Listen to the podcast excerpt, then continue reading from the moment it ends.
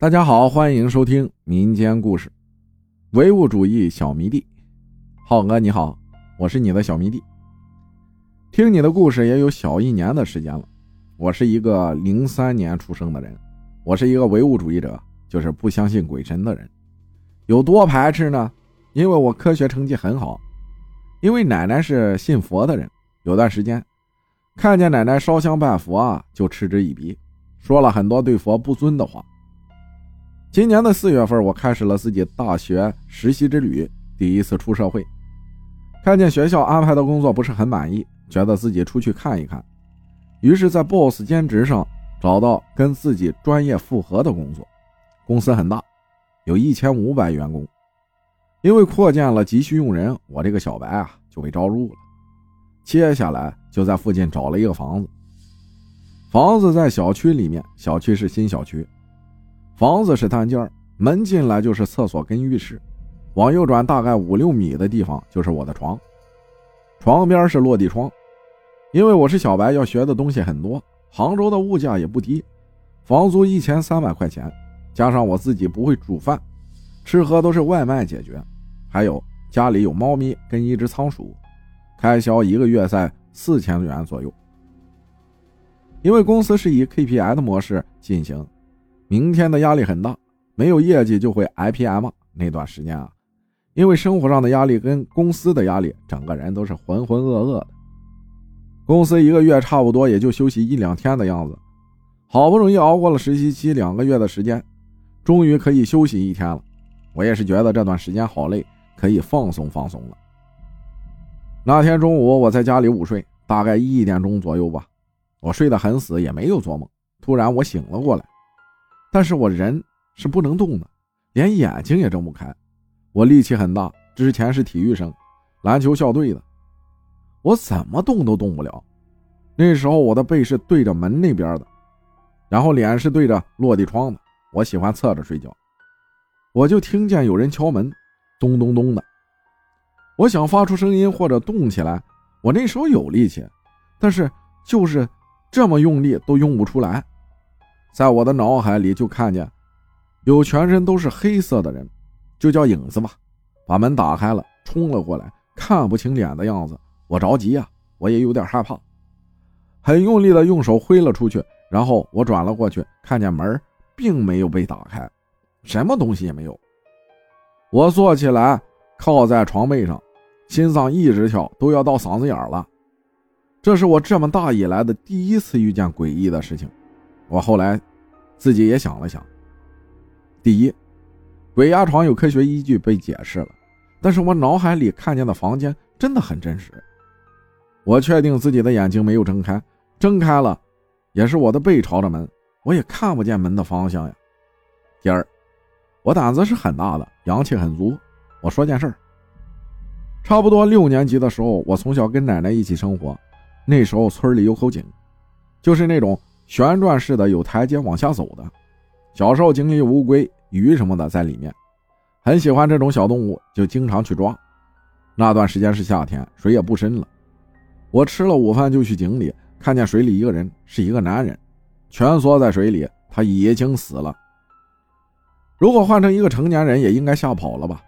我没有，我还去拿了木棍，把他转了过来看了看，他的肚子给切开了。里面的内脏都出来了。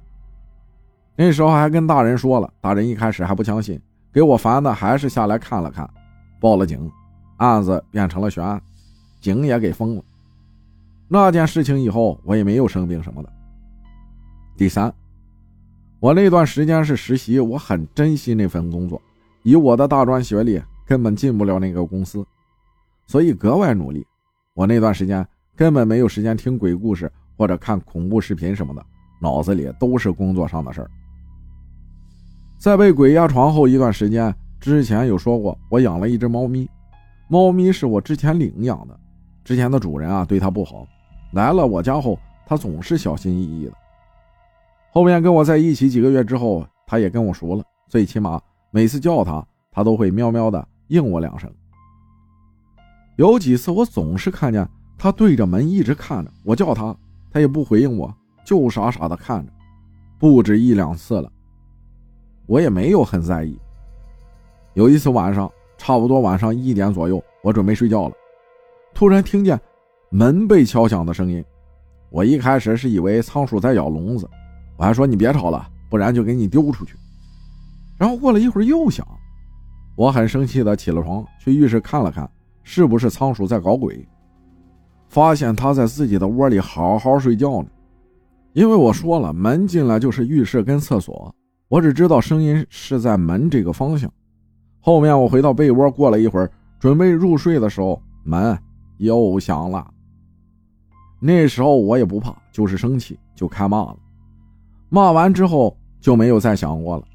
后面我也观察了一段时间，我对面是一对情侣，不会跟我开这种玩笑。后面的事情跟三个人有关系：一是我的姐姐，一个是我的堂哥，最后一个是我的老师。姐姐比我大十岁，是我的亲姐姐，对我很好。有一次吃饭的时候，她说起自己在大学期间遇见的诡异事情。姐姐大学在三亚的郊区，坐公交车到市区工作的地方需要两个小时。那天她到学校已经很晚了，差不多晚上九点吧。姐姐回寝室的路边上有一段是树，姐姐到那边的时候看见了一道白色的影子飘了过去。因为姐姐对我很好，还是亲姐姐，所以我觉得她没有必要骗我。堂哥，我初二的时候。有一天，姐姐突然来接我，我很诧异。姐姐说：“爷爷快不行了，接我回去见最后一面，因为爷爷得了胃癌。两个星期前，我跟爷爷见过面，那时候爷爷身体还挺硬朗的，没想到那么快就恶化了。我到了家里，爷爷躺在床上，插着好多管子，爷爷已经没有意识了。我看见爷爷的一瞬间就哭了，奶奶就说：‘老头，你的孙子回来了，你看看呀。’”爷爷好像听见了，睁开了眼看了看我，然后手动了一下，就又躺着没有反应了。后面晚上我一直守着爷爷，我下午到的家，一直坐在爷爷边上，除了呼吸机一直响，家里格外安静。突然爷爷醒了过来，坐了起来，然后下地走，说：“怎么这么多链子？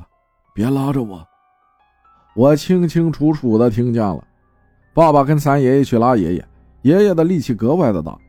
我爸一米八几，两百多斤，力气很大。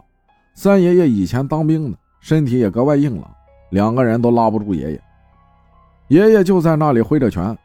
最后，叔叔、爸爸、三爷爷三个人一起把爷爷拉到床上，然后爷爷安静了，躺床上。爷爷清醒了，看了看我说：“小杰，以后要听奶奶的话。”后面了，爷爷又晕过去了。晚上十一点多，爷爷就走了。因为堂哥成绩很好，在我市最好的高中读书，正在高考期间，所以家里人没有跟堂哥说。堂哥第二天就跑了回来，一大家子人就惊讶了：“你怎么回来了？”堂哥看见爷爷的照片就跪下来哭了起来。堂哥后面跟我说，那天中午在学校里面午睡，梦见爷爷说自己要走了，他起来了，浑身冷汗，心里很不安，他就回来了。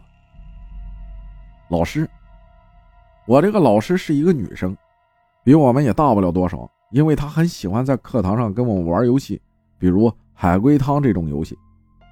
他就跟我们说起他小时候隔壁的一个爷爷去世了。那天中午，他跟那家去世家的小女孩一起玩，看见那个去世的爷爷从他家窗户过去了。还有，他经常能看见有阿飘。他说阿飘不一定是黑色的，还有白色的、绿色的。因为他经常看见阿飘，他后面还有道士教了他一个口诀：九天应元，雷声普化天尊。遇到这种不干净的东西或者鬼压床就可以用。我那时候啊忘记了。浩哥，这些就是我的经历，可能有点乱。浩哥，你帮我整理整理。希望浩哥更新勤快点合集我都听了好几遍了，两百五十个小时了，这里就辛苦浩哥了，也感谢你分享的故事。谢谢大家的收听，我是阿浩，咱们下期再见。